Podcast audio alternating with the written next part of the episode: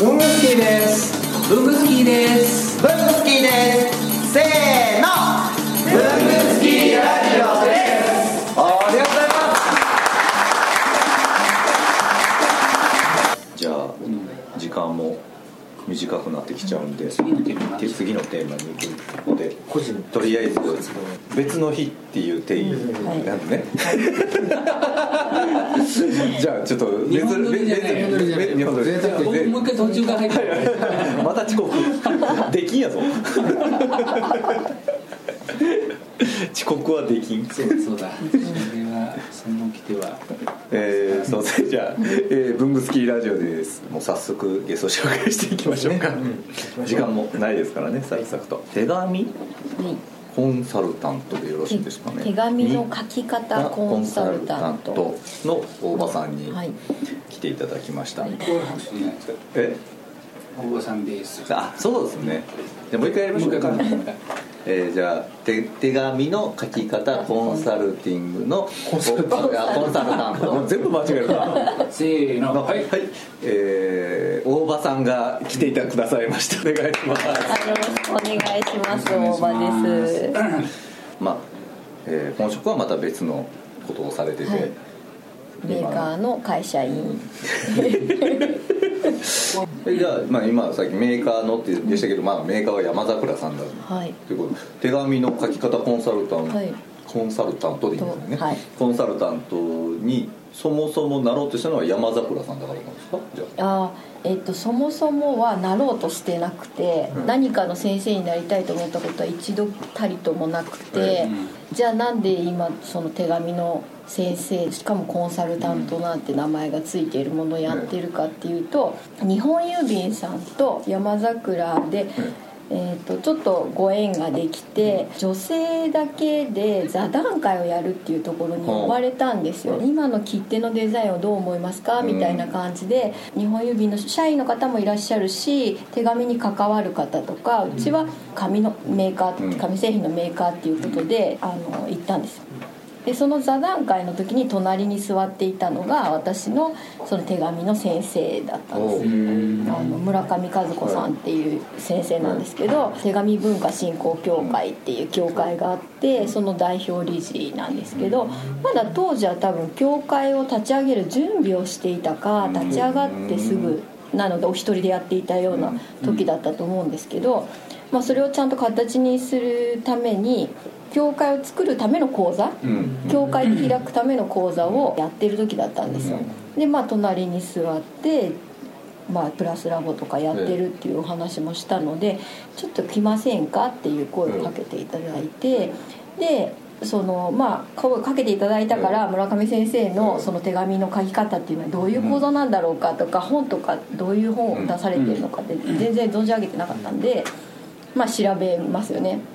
したらその手紙に対するその教会のまあ考え方にもなるんですけどになんかあ面白いなっていううん。なんかちょっと目から鱗的な考え方だったんで思って一回行ってその次にいや実はこのみ皆さん集めてお試しの講座をやったんですけどちゃんとした、まあ、おか要はお金を払ってやる講座ですね。講座があって今教会を立ち上げようと思っているから、まあ、ゼロ規制の先生を、あの育てるというか作るっていうことをやってるんだって言われてでなんかその手紙の考え方にすごく共感したのもあったしプラスラボって、まあ、私が会社員でやってる文具の本も、まあ、何か人と人をつなぐようなコミュニケーションの手助けをするとかコミュニケーションが取れるような文具を作ろうっていう思いがあったので、まあ、そういうものを作ってる割には筆不詳だし 文章を書くの嫌いだし 手紙もまあ出してはいるけれどもそんな他の先生みたいにもう私小さい時から手紙をずっと書いてましたとかじゃないわけですよ。でも売ったり作ってるものはいやそういう手助けをできますええみたいなこと言ってるわけですよ、なんか説得力ないなと思って。であじゃあせっかくのご縁なんで、まあ、その教会が立ち上がるゼロ規制っていうのも私新しいことやるのすごい好きなんで、ちょっと魅力的だなと思って、じゃあちょっと最後まで勉強してみましょうかって言って勉強したらそのコンサルタントっていう資格をまあいただけたと。いうあ資格なんだその教会のそう教会の資なんです。よ格。なんですね、はいちゃんと、言ったもん勝ちじゃないですね。そう言ったもん勝ちじゃないんですよそこ違うね。うん。僕らと。ちゃんとその教会が認定するんですよねそうです認定そのまあ一旦がちょっと何が違うかってまあ違うな。違うよ。うん、全然違う。全然違う。資格があって、それを学んででちゃん。とそうですねだだってそのこうこうこう言ってカリキュラムが決まっててそれをしてて。ことを学んだっていう。ねああそうですね。そう。代代表の鼻先一本であの「お前ダメ」とかそういうんじゃない あの勝手にいいよ何級って言っていいよってあるとも違うから。あるとこ違います違ね。うえ何級ですかねって聞かれて好きな級でいいよっつってミドル級っていうやつがいる。いろんな教会属されてるんですね。教会いやいやいや。またやばいよ。また持ってかれるよどうさって引きましたいやわかんない。もしかしたらおばさんが教会好き教会っていうのを作るかもしれない。あ日本教会協会。ありますよねあそんなの？あるんですかあるある。すごいな。何でもありやなやっぱり。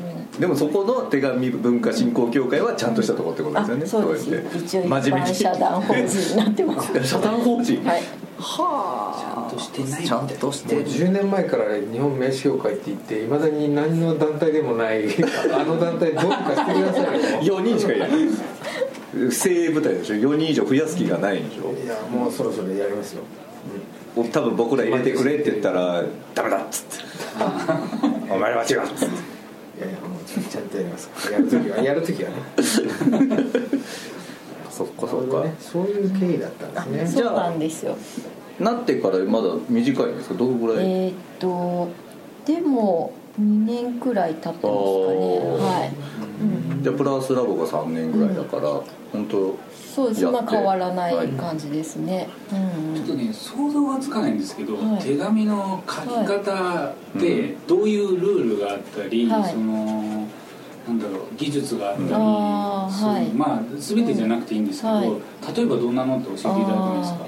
えっと実はその手紙が書けないっていうのの理由に多いのが字が上手じゃないっていうのとうん文章が書けないっていう人が多くてあとはその次に統合と結合うん。背景とか敬具とか時効の挨拶ってどうしたらいいのかわからないっていうのが結構悩みじゃないですか。そうでそういう手紙の形式っていうのはマナーだったり形式ってすごく大切なんですけど今の時代の手紙の役割って連絡を取る手段じゃなくって気持ちを伝えるあの道具ですよねっていう考え方が大前提にあってその道具はじゃあ形式にのっとって書いたものだけがうん。必ずしも気持ちが伝わるんでしょうかっていう疑問が結構はてなはてなってなるじゃないですか。はい。そうじゃないですよね。うん。もっとそのきっちり書かなきゃいけないシーンっていうのは当然あるんだけれどももっとカジュアルな文章だったりとかそういうものでも気持ちは伝わるし相手がそういう相手の人っていうかの方がよりいい場合もありますよねっていう風な考え方なんですそうすると例えばじゃあ時効の挨拶とか書くの苦手ですって言ったら時効の挨拶ってその季節感を出すための言葉なんでで今の時期春だったらじゃあ桜の便箋とかはがきを使えばもうそれで季節を表現してるわけです。なんでそういうものを選ん選びましょうとか。じゃあ字が下手ですって言ったら手書きで書いた方がやっぱり気持ちは伝わると思うのでじゃあ字が少しでも綺麗に見えるとか元気に見えるとか誠実に見えるようなペンを選びましょうとか。そうペンの選び方一つでそう見えますよっていうのとかあとはまあ郵送して出すんであれば切手も自分を表現する一つですよねっていう。なん。で紙とペンとあと文章で手紙ができてますね。ってそれを全部合わせて一つ完成するので自分の得意なところで頑張って力を発揮して。で本文のところなんかは気持ちを伝えられる言葉だったらまあ変な話どういう言葉でもいいわけですよ。普段すごいフランクに話してるのに、手紙だけなんか「なんとかでございます」とかそんな文章になってても。えー、なんかいつも喋ってる時で「でさ」とか喋ってるじゃんとかっていうのとギャップがありすぎるとまたちょっと違和感があるじゃないですか。それ例えば目上の人とかでもフランクにお話ができる人で手紙だけじゃあ背景警部で書いてかっちりした文で書かれていてもそれもやっぱり目上の人が受け取った時になんかよそよそしいなと思うとはずなんですよね。そしたらもうちょっとミックスした文章の方がその相手にはいいかもしれない。なんでまあ相手との関係を考えて伝えたいのは気持ちですよねっていうところっていうか、そういうのがまあ教会の考え方なんですよ。それを来てくれた人に、えっと、実践としてこう、あの考え方と実践と教えていくみたいな、そうですね。か書き出しの言葉はこんなものがありますよとか例えば書きにくい手がお願いの手紙とかだったらちょっと疑問形で終わらせてみましょうか。そうすると頼みやすいですよとかあとは例えば仕事のメールとかだとよく使うと思うんですけど「恐縮ですがなんとかなんとか」とかさあのあるじゃないですか。そういうなんかクッション言葉って呼んでるんですけどそれ間になんかふわっとするなんか言葉をつけることできつい言葉が柔らかくなったりとかちょっと準備が出るできるから相手が聞き入れる体制になってもらえたりとかそういうことをな分類っていうか実際ワークって言ってこうシチュエーションをお題で出してこうじゃあこれ今から2分ぐらいで書いてくださいとか書いてやったりとかしてでみんなで交換すると最初恥ずかしいんですけど交換するとみんな「あそ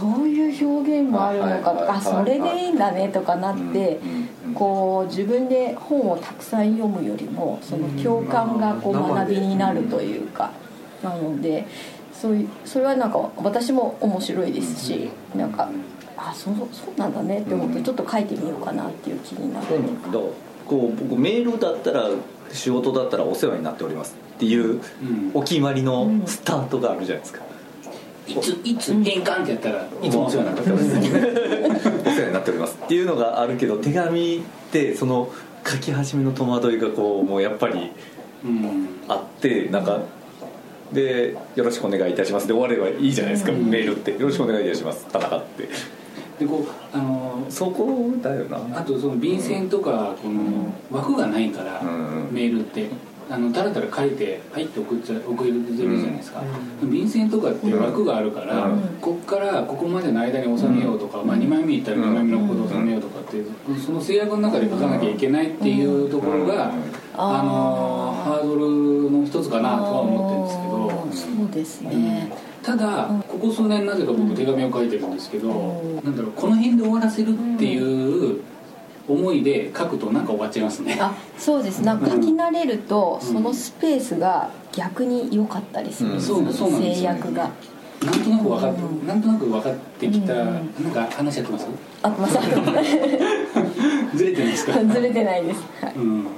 あの最初はその田中さんに戸惑ってどう書いたらいいんだっけななってたんだけどいざ書いてしまうと間違えてもいいやぐらいの感じで。こう書いていくとそうですね、うん。書き慣れるとだいぶメールと同じ感じになる。というか、今日せっかく会うしと思って、仕事中に裏紙で仕事をするふりして「手紙か」って「手紙」って書いた後に「何やろう手紙を書くということは読みやすさと見やすさなのかな。書き始めて戸惑うな」とか「手紙はやっぱり手書きでだんだんおばさんの質問がやってる。っていう。はがきと封書どっち？とか形式儀礼的な難しさっていうのが最近のやっぱ背景とうん。かあそうですね。やっぱり一番そこ気になったところですよねそうですね。うんやっぱおお世話になっておりますでいいってことですか？いやもう全然仕事のあの関係だったらいいいいです、うん。いつもお世話になっております。小野さんに送る時とか。あ本さんとかだったらは仲良しなので「こんにちは」とかでええ全然「元気?」とかうん「ご無沙汰」とかそんなでも全然ご無沙汰でもないな、うん。で田中さんから手紙もらったことないですよね。高橋送ってよ。送ってる送ってる。あもらってるか、うん年賀状も僕は出してる。あそうかそうか、うん。あで僕も出した。高木さんでよく手紙が来るんですけど、ほらとりあえず とりあえずあの肩書きは何かやったよ僕。そうだ。来た。なんかやった。ママック愛する会がなんかやった。あ郵便テロってご存知あです？でも多分私一度送りましたよね なんかかすごい考えて書いた気がする、なんて書いたか忘れちゃった あのーこうそう僕らの中で流行ってるのが、えー送る先の相手のご自宅に謎の肩書きを勝手につけて送る。そして家族を驚かせるっていう遊び、世界一優しいテロですね、え まあそれさっきあのフランクな言葉でってありましたけど、はいまあ、高木さんが「いやいや騙された」とか来るんで子供にかな「お前のお前の母ちゃんデベソ」とか書いてます。それはね、間柄によってね、あそうです。間柄によって。お互い楽しければ。うんそうですね。そうこの間ある人から手紙もらってすごい特徴的な手紙だったんですよ。便箋が縦書きになってるんですけど、普通その線と線の間に字書くじゃないですか、線状に書いてあるんですよ。あー。すごい。えー線状に書いてあるんですよ。すげえ五線楽譜みたいだね、縦にこう線がこうやって線状に書いてあるん。ですよでがそれ。すごい見た瞬間すごいインパクトだったんですよね。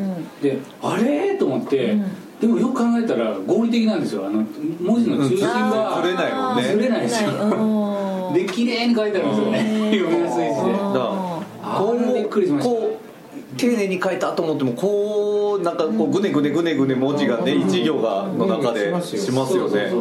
あ確かにそうですね。うん。あそれ作ればいいですよ。これで薄い線の入ってる。この罫線の間に薄いなんか優しいうん便線時間が経つと消えるといいですね。ああそうですね。消えるといいですね。フリクショ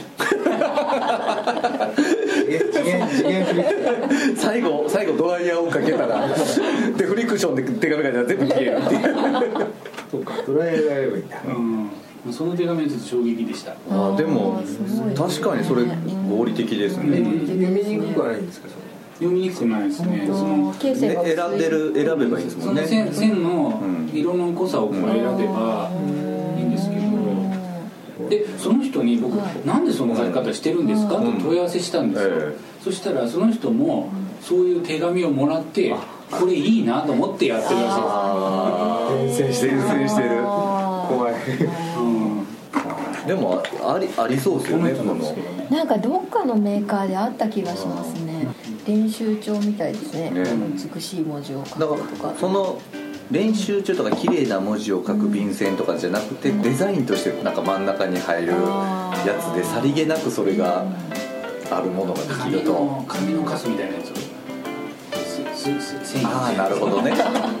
きれいにまっすぐならない綺麗に綺麗に金粉をちょんちょんちょんちょんつけていくとか。桜を散らすとか